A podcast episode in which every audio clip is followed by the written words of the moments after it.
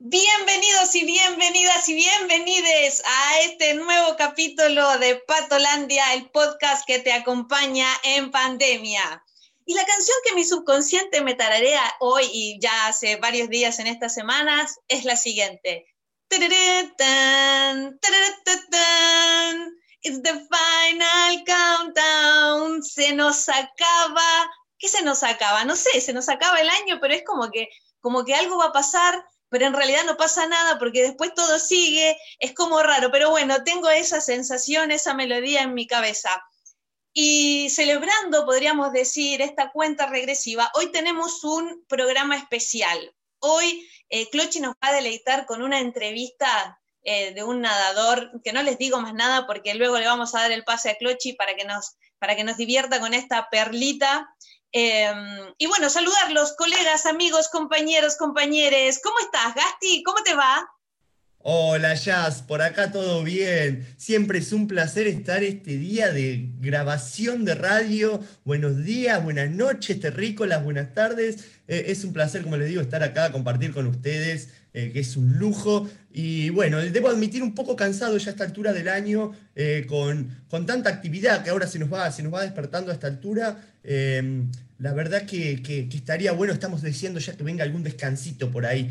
Em, quiero, quiero decir que hubo mucha repercusión también, que llegaron varios mensajes eh, con respecto a, la semana pasada, eh, siempre eh, agradeciendo ahí a toda la comunidad patense que nos escucha. Y bueno, también el otro día estamos pasando unos grandes, hermosos momentos, ya se nos termina también en la tarde de juegos de los lunes con Sofi, ahí en la plaza con los niños que son un amor, un espectáculo. Sí, esa tarde es maravillosa. Yo el lunes llevé unos frisbees que hacía tanto tiempo que no, que no jugaba con un frisbee, que tan pronto como salí del local de comprarlos, me puse a jugar con el frisbee por la calle, así que estaba súper emocionada, llegué, a los chicos también les encantaron. Maravillosas tardes de los lunes ahí llenas de juegos. Y así, jugando, jugando, te noto, te noto energético, Ale, hoy. Sí, sí, después de la, después de la bicicleteada del sábado, terminé, ¿sabes qué? ¿No? Rotísimo. Eh, hicimos como, claro, porque lo que me pasa a mí es que tengo la bicicleteada hacia el parque y previo tengo la bicicleteada hacia Imperio. Entonces, en total hice como 17 kilómetros de ida y 17 de vuelta. O sea, como terminé, quería dormir una semana entera. Pero eh, ya, ya arranqué con todo. ¿Qué onda, Clo? ¿Cómo andas por ahí? Hola, buen día a todos. Bueno, la verdad que sí, también empiezo a notar el cansancio eh, físico y, no sé, quizás más mental que físico a esta altura del año, pero mirando el vaso lleno, eh, estoy súper contenta cada vez que puedo salir a hacer algo, lo mínimo que sea, con la cantidad de luz y de sol que nos acompañan estos días, que es no sé, que te da un plus para, subir, un poco más animado, muchos colores, muchos olores diferentes, como que ya se viene el veranito y bueno, y muy contenta de, poder disfrutar estos días que la verdad están súper hermosos. Y casualmente, bueno, escuchándolos ahí como, como jugaban los lunes, que lo están súper disfrutando con los peques, cómo quedó Alejo después esa bicicleteada que, bueno, que se está poniendo súper fuerte. Yo el domingo, que fue un día súper lindo, dije, necesito salir, necesito tocar el agua, y me fui a nadar a los lagos del Rocío. Me fui a nadar a los lagos del Rocío porque necesitaba esa paz de dejar, ese flow, de dejarme llevar por algunas brazadas. Y me fui a nadar allá y la verdad que un día espectacular, di una vuelta, dos vueltas, tres vueltas, cuando me quise acordar le había dado muchas vueltas, el lunes lo pagué, el lunes lo pagué y me acordé justamente cuando estaba, bueno, uno va pensando, ¿no? Hay muchas cosas cuando hace una actividad continua de resistencia o seguida, de este documental de, de Kroll, de esta película, perdón, que habíamos recomendado la semana pasada, de esta mujer que nadaba la Santa Fe Corando, Coronda, perdón, que había leído que allá por el 51 había nadado 11 horas seguidas, y yo dije, bueno, bueno yo nadé una hora y cuarto y ya quedé como un poquito, ¿no? Pero después vi que al año siguiente nadó 23 horas. 23 horas, viste que decís, ah, bueno, ¿qué pensás en 23 horas? Y lo relacioné con las aguas abiertas, las aguas abiertas, en continuo, algunos compañeros nuestros que, en algún momento fueron a Ramallo a nadar o a San Pedro, inclusive en Gesell, ¿sí? sin ser nada competitivo, de cómo nadamos ahí en el mar, con las olas, sorteando todos estos obstáculos que nos pone el mar, el río, cualquier agua que no tenga pared o andarivel. Y me acordé de una persona que seguramente la mayoría lo conozcan, o por lo menos lo han sentido nombrar alguna vez, que es un es experto nadador en aguas abiertas, que yo lo conocí de chiquito, que era nadador, y a los 15 años se, se propuso empezar a nadar en aguas abiertas. Él se llama Damián Blau. ¿sí? Damián Blau, su mujer es también experta nadadora en aguas abiertas, campeona del mundo, es española. Eh, y bueno, ellos eh, nos contactan, nos cuentan cómo fue su experiencia, cómo empezaron, cómo cómo transitaron todo este camino para llegar a las aguas abiertas. Pudimos contactar con ellos y nos cuentan algunas cosas, ¿sí? Que mejor que nosotros nos callemos y escucharlo a Damián, ¿no? Hola, mi nombre es Damián Blaum, soy nadador de aguas abiertas, fui campeón del mundo en el 2013 y antes de nadar en aguas abiertas yo nadaba en pileta, comencé en la pileta de hecho por recomendación del médico de mis papás por problemas de asma y, nadé, bueno, continúo nadando en la pileta, solamente que ahora solo para entrenar, pero nadé mm, siempre en pileta hasta los 15 años que hice mi, mi primer competencia en aguas abiertas. Me gustó mucho, el resultado me acompañó y cuando el resultado acompaña y encima lo disfrutas, eh, las cosas se hacen más fáciles, como que se allana el camino. Y empecé a nadar aguas abiertas, ahí a los 15, a los 16 ya hice el circuito nacional por primera vez, a los 17 gané el campeonato argentino por primera vez y a los 18 nadé mi primer Copa del Mundo en, en Italia y a partir de ahí empezó un, un largo y hermoso camino con momentos más buenos, con momentos no tan buenos, pero, pero un camino de, muchísima alegría y de, disfrutar eh, convencido siempre de lo que estaba haciendo.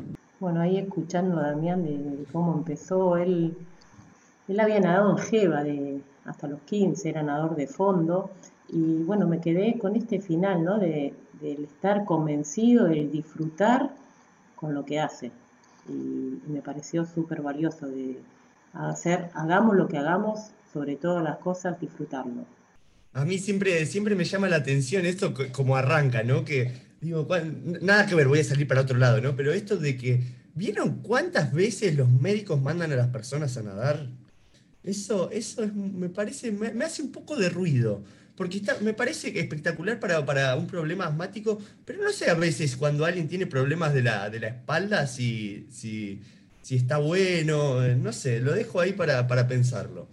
Eh, pero qué bueno que también me hace acordar a lo que, a lo que mencionaba Ludmila alguna vez, que, que a partir de eso, de esa experiencia de, de tan niño, tan niña, eh, que vayan, se construya su vida alrededor del agua, ¿no? Eso me parece también súper loco. Bien, y, también Damián nos comentó en alguno de estos audios que, nos envió de cómo fue entrenar en pandemia. ¿sí? Nosotros al principio estábamos ahí encerrados en casa, no montábamos gimnasio, qué hacíamos, movía, hacía yoga, lo que sea, y bueno, como muchos deportistas de élite que, nunca en su vida habían dejado de entrenar, eh, nos cuentan cómo fue ese momento, ese comienzo de la pandemia entrenando en seco.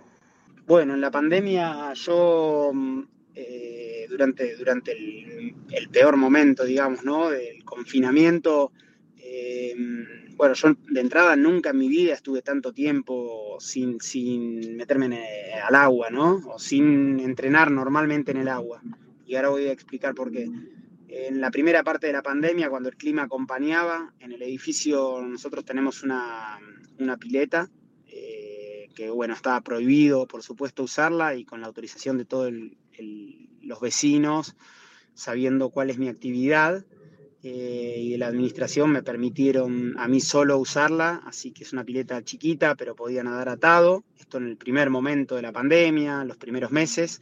Después cuando la cosa se, fue poniendo más fea, eh, obviamente dejé de utilizarla y y después nada, me inventé miles de actividades durante la pandemia, desde bicicleta fija, un remorgómetro, eh, todo esto en el comedor de casa. Esther, mi señora y entrenadora, se alegraba como entrenadora de verme motivado y cada día entrenando y como mujer me quería matar porque le había montado un gimnasio en el comedor. Em, tenía pesas, eh, hacía cada día una sesión de por lo menos una hora de gimnasia, más otra hora de o bicicleta o cuando se permitió salir a correr, correr, o remorgómetro, eso lo iba alternando. Y en un momento recibí la autorización de la Secretaría de Deportes de la Nación para retomar el entrenamiento y comencé, a, comencé nuevamente en el, en el agua. Eh, creo que fue después del cuarto mes de, confinamiento.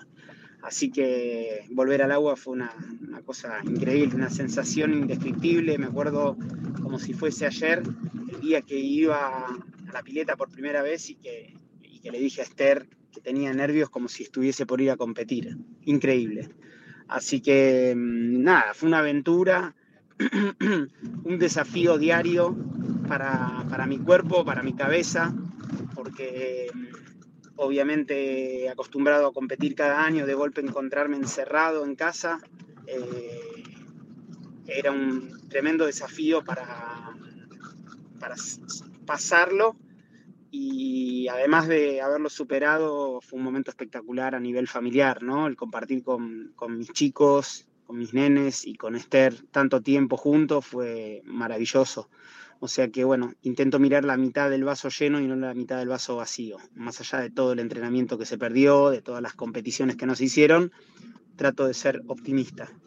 Bueno, me quedé con eso de, ver el vaso lleno, ¿no? Y no el vaso vacío, de todo lo que pudo disfrutar. Esther y, y Damián tienen dos chicos muy chiquitos.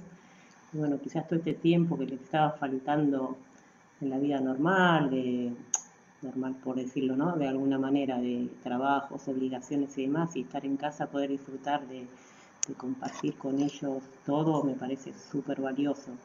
Y después, bueno, cómo jugó, ¿no? Lo, mental del día a día, que, pudo, pudo superarse y, bueno, y gracias a Dios ya, ya haberlo pasado, sobrepasado. Yo lo que quería rescatar también de este segundo audio es la importancia del pensamiento creativo ¿no? y de estar estimulándolo constantemente, no solo para un actor o para un escritor o para un pintor, sino para cualquier persona en su vida cotidiana, como este pensamiento lateral, como estimular la creatividad le permitió generar todo un entrenamiento alternativo sin tener una pileta y montarse un gimnasio en el comedor de la casa. Bueno, sí, en relación a lo que decís, Sofi, ¿no? Como esto también, en medio de lo que venimos hablando también hace rato, como a nosotros también no, en algún punto no, estamos en la misma, ¿no? Porque mira esto que estamos haciendo. me parece que tiene que ver también un poco con eso. A mí, a mí yo me reía mientras lo escuchaba porque, porque se me vino, me sentí identificado también en esto de el gimnasio armado en el comedor de la casa.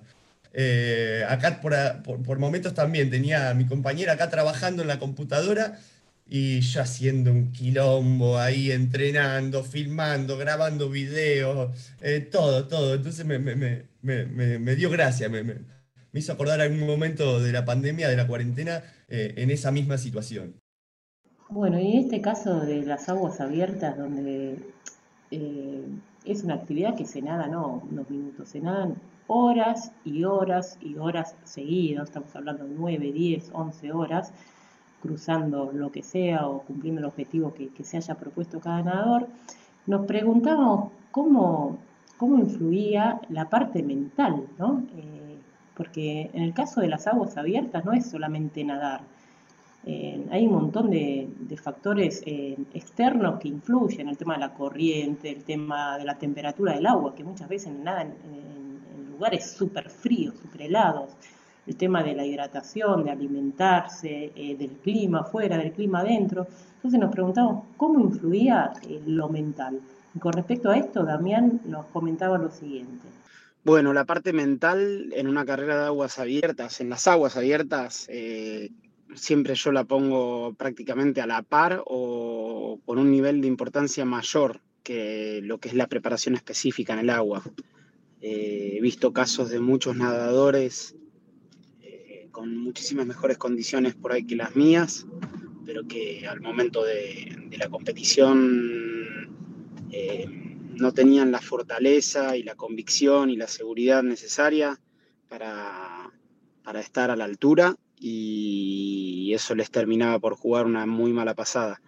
Y en lo personal siempre destaco que una de mis fuertes y de mis mayores virtudes ha sido la de, mm, desde muy chico, eh, confiar y trabajar en potenciar al máximo eh, mi entrenamiento mental, en antes de una carrera llevar a niveles inimaginables esa sensación de, de seguridad y de creer que lo que tengo planteado como objetivo va a ser alcanzable y posible.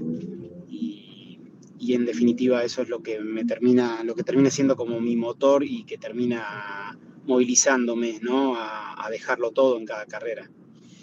Pero definitivamente la preparación mental es todo en esta disciplina, absolutamente. Bueno, el tema de, confiar y creer, ¿no? Eh, me parece que es un entrenamiento, no digo que menor que el físico, porque el físico debe ser durísimo, no solamente en el agua, sino afuera, el tema de, la cabeza, de, cómo sobrepasar y cómo superar los obstáculos que, que, a veces se pueden entrenar, a veces no, a veces te encontrás con olas, corrientes que te tiran 10 para atrás y vos vas 2 para adelante y bueno, todo eso me parece que tal cual nos cuenta Damián es, es todo un entrenamiento previo que súper importante a la par, o quizás más, como dice él, que, el físico.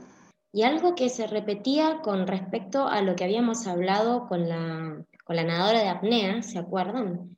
Es em, el trabajo de autoconocimiento al que los condujo el deporte, ¿no? Como indirectamente llegar a un trabajo interno súper profundo por algo que pareciera ser solamente físico, un entrenamiento físico. Bueno, y siguiendo con lo que nos estaban contando Damián, eh, en un momento, en el 2013, él hace un documental, ¿sí? que está en Deporte TV y está en YouTube. De hecho, es el primer documental en, estos canales. Y el segundo es el, que ya vimos hace un par de capítulos de Lumila, del apneísta. El documental se llama Desafiar al cuerpo. ¿sí? Ahí Damián nos va a comentar un poquito de, esto que hizo allá por el 2013 y, ahí lo vamos a escuchar. Ahora durante la, durante la pandemia se, estrenó en el canal Deporte TV un documental que se llama Desafiar al Cuerpo, que lo pueden encontrar, en, imagino, en, el propio canal Deporte TV, en YouTube, debe estar subido en internet. Eh, que el primer capítulo relata prácticamente mm, de manera completa un poco mi historia o mis últimos años en las aguas abiertas que incluyen la inolvidable victoria de la Santa Fe Corona. Bueno, en este documental, no se los voy a contar, lo, vamos a invitar a, que los vean todos nuestros oyentes y todos los compañeros que, que, quieran. Eh, contaban en algún momento, hablaba Esther, hablaba Esther, su mujer, y decía que eh, esta actividad, que en, cierta forma ellos sufritaban. ¿sí? Ah, hizo una palabra que, me hizo mucha gracia, sufritamos, porque era esto que ella comentaba, estamos sufriendo, pero al mismo tiempo estamos disfrutando. ¿no? Es como esa dicotomía, estoy, la estoy pasando mal, pero me encanta, me encanta. Eh, inclusive en las aguas abiertas cada nadador tiene su propio guía, su propio kayak, eh, que, lo, y no solamente lo va hidratando, le va dando de comer bebida fría, bebida caliente, sino que le va informando el estado de la mar, cómo van los otros participantes, si van bien por la corriente, si no van, inclusive en algún momento en, el 2003 eh, la persona que lo acompañaba, Damián, decía que lo vio en algún momento eh, como psicológicamente, viste, un poquito bajoneado, entonces le iba contando chistes por la pizarra.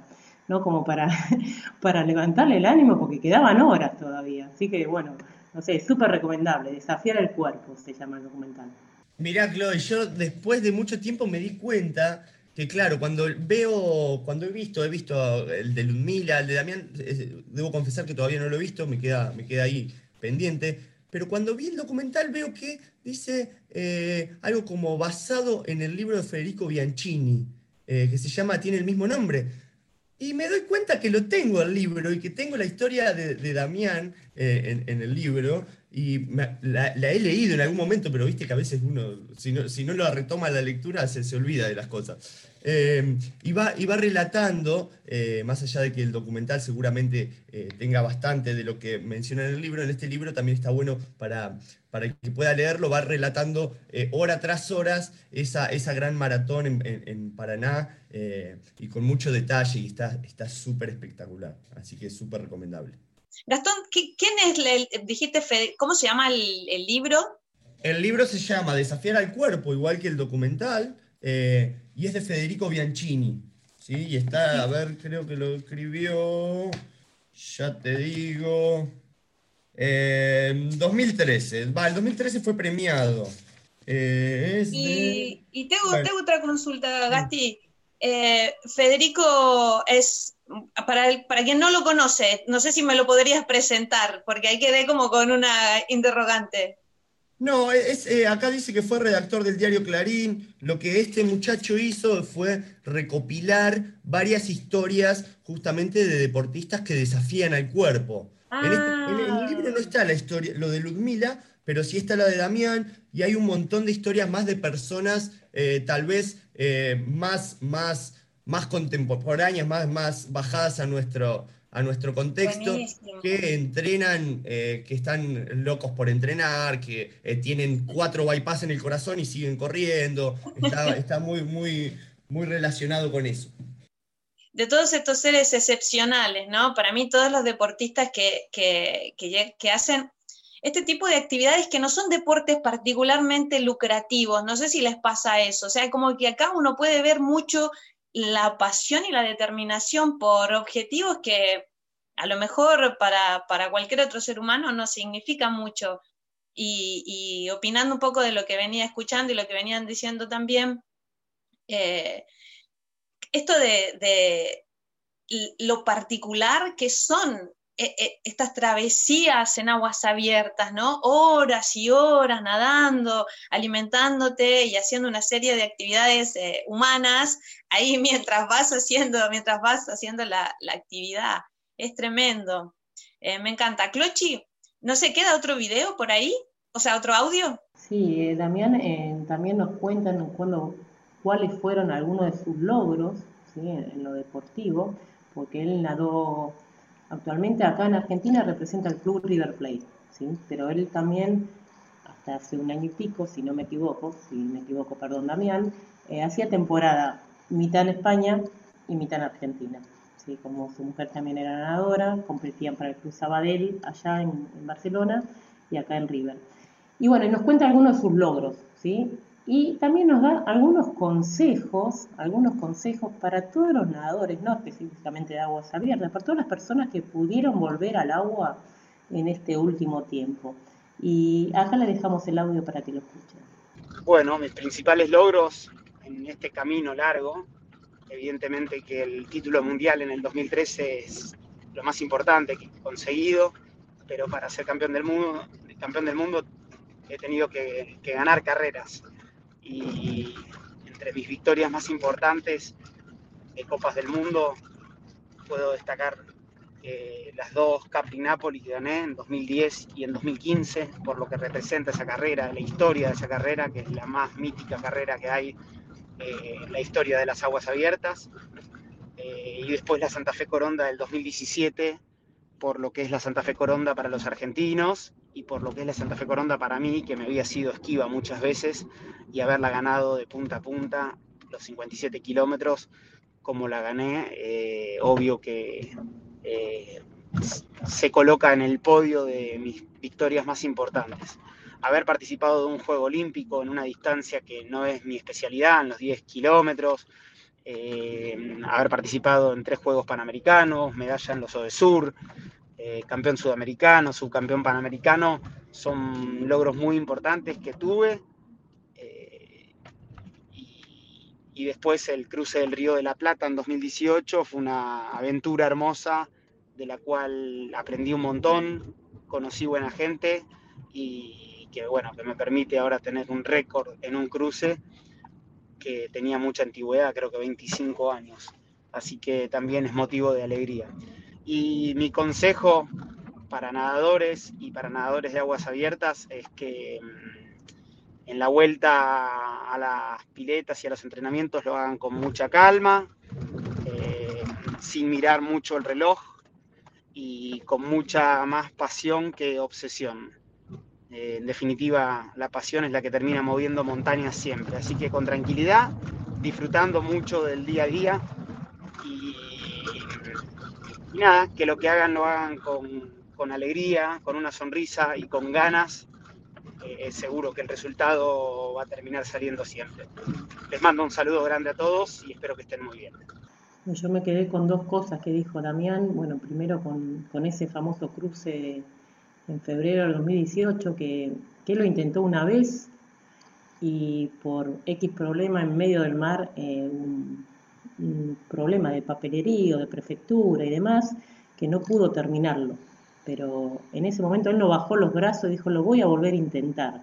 Pasaron cuatro días y lo volvió a hacer. Le estoy hablando que nadó, nadó 42 kilómetros en nueve horas. ¿sí? Y después me quedó así como haciendo ruido eh, esto que dice, que comparte él, eh, de que todo lo que hagamos lo hagamos con pasión, más pasión que obsesión, ¿no?